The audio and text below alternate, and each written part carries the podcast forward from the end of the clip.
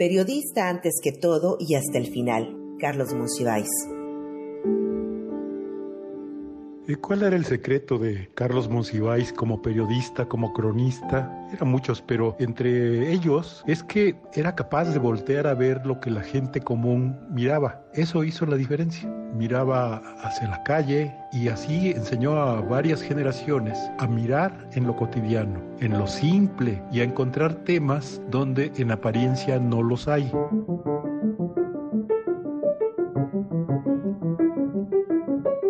Así lo describe Pablo Espinosa, editor de la sección cultural de La Jornada, periódico en el que Monsiváis colaboró durante años. Fue colaborador y editorialista de numerosos medios como Novedades, El Día, Excelsior, Uno más Uno, La Jornada, El Universal, Proceso, la revista Siempre. También estuvo en Fractal, Eros, Televisa, Nexos, Letras Libres, Este País, la revista de la Universidad de México, entre muchos otros. En todos y en cada uno defendió la libertad de expresión y el derecho a preguntar, señala el académico Emiliano Ruiz. Hay una tendencia a pensar que el periodismo tiene que ser militante en el peor sentido de la palabra. En Carlos fue López Obradorista, después rompió y creo que hubiera sido una persona que hubiera defendido el derecho a pensar distinto de manera muy clara. No estoy diciendo que hubiera estado en contra o a favor de él. Estoy seguro de que hubiera defendido el derecho a preguntar lo que fuera, a escribir lo que fuera.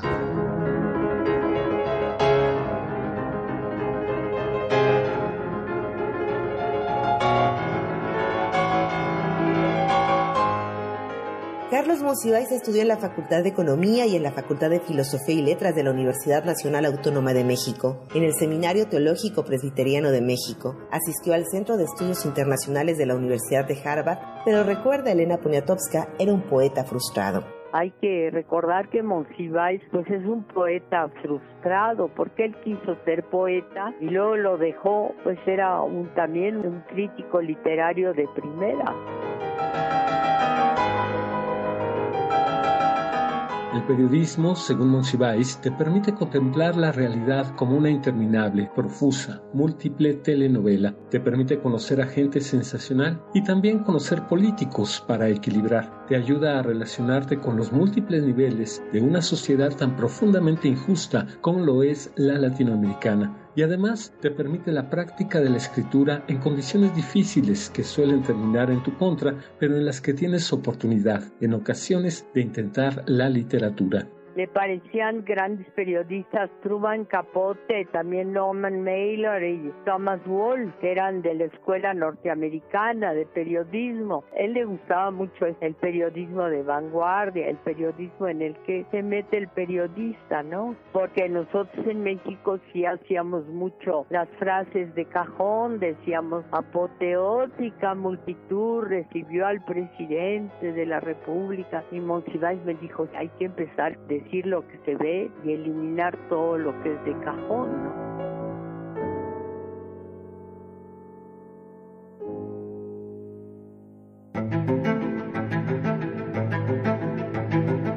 Por mi madre, Bohemios. Publicado por Carlos Monsiváis en distintos medios. Desde 1972. ¿Me invitas otra bala o te le invito? Los de adelante mueren menos, los de atrás infectarán. Es menos probable que un mexicano muera de sida que por las balas del narcotráfico, porque las balas se usan con don, la R. Documento de la Secretaría de Seguridad Pública, nota de Héctor de Mauleón, El Universal, 18 de enero 2008. De cuando las herejías se producían únicamente por amor al turismo. Jesucristo es el más grande solterón de la historia, pero de casarse hubiera elegido una tamaulipeca. Manuel Cavazos Lerma, exgobernador de Tamaulipas, en discurso de campaña. El Universal, 11 de noviembre 1992. ¡Órale! ¡Órale! ¡Arriba la naquiza! ¡Arriba, mis nacos! ¡Yobo! ¿Cuál furrún? ¡Ya sáquese! ya le dije que no lo quiero ver aquí hasta que lo pague. ¡Vámonos para afuera! ¡Vámonos! Yo le dejo trabajar lo que sea. Déjalo pasar. Yo le invito una birria doble al Santa Claus. Ah, Es un briagadales. seguro. Déjalo. ¿Qué nos queda?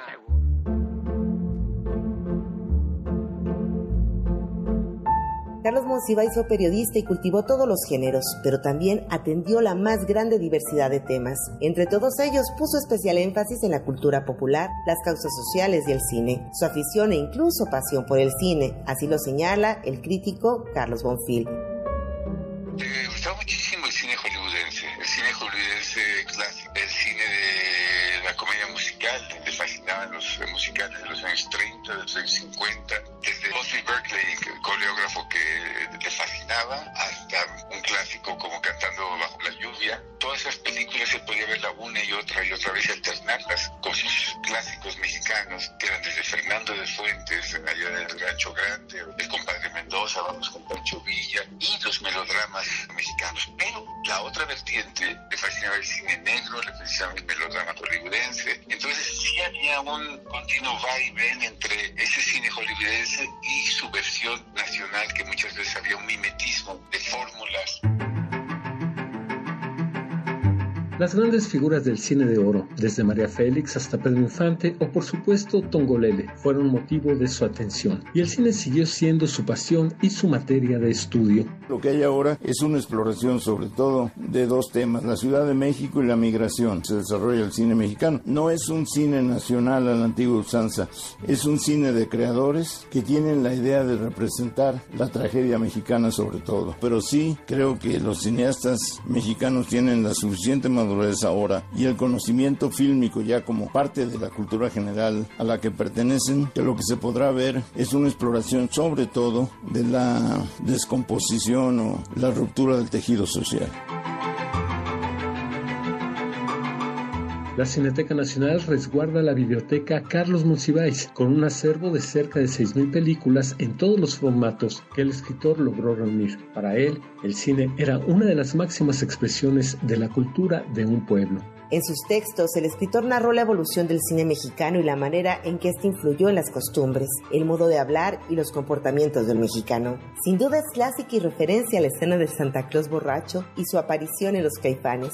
Monsiváis apareció junto a José Luis Cuevas en la película El alimento del miedo de Juan López Moctezuma y junto a una playa de figuras En este pueblo no hay ladrones de Alberto Isaac. Todo lo que le interesaba de este cine precisamente hurgar, explorar todas estas maneras de crear una mitología en torno a arquetípicos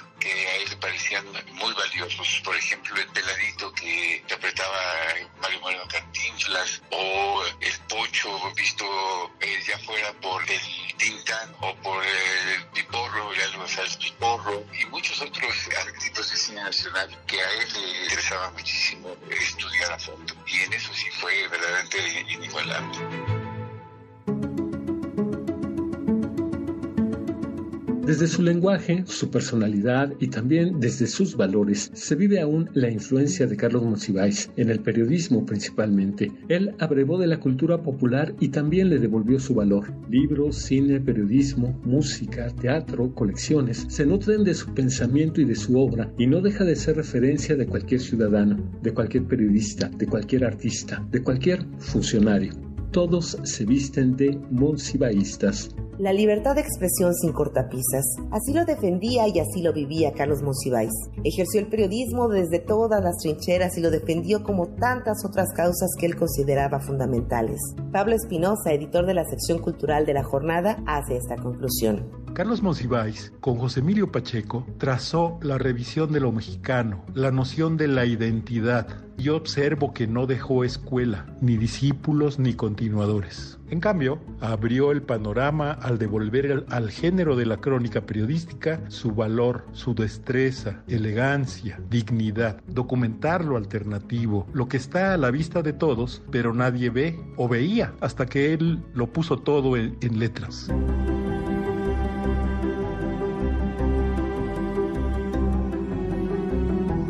Con información de Amelia Rojas, Carolina López Hidalgo y Juan Carlos Valdés, voz Enrique Gil, Producción Jorge Jaramillo.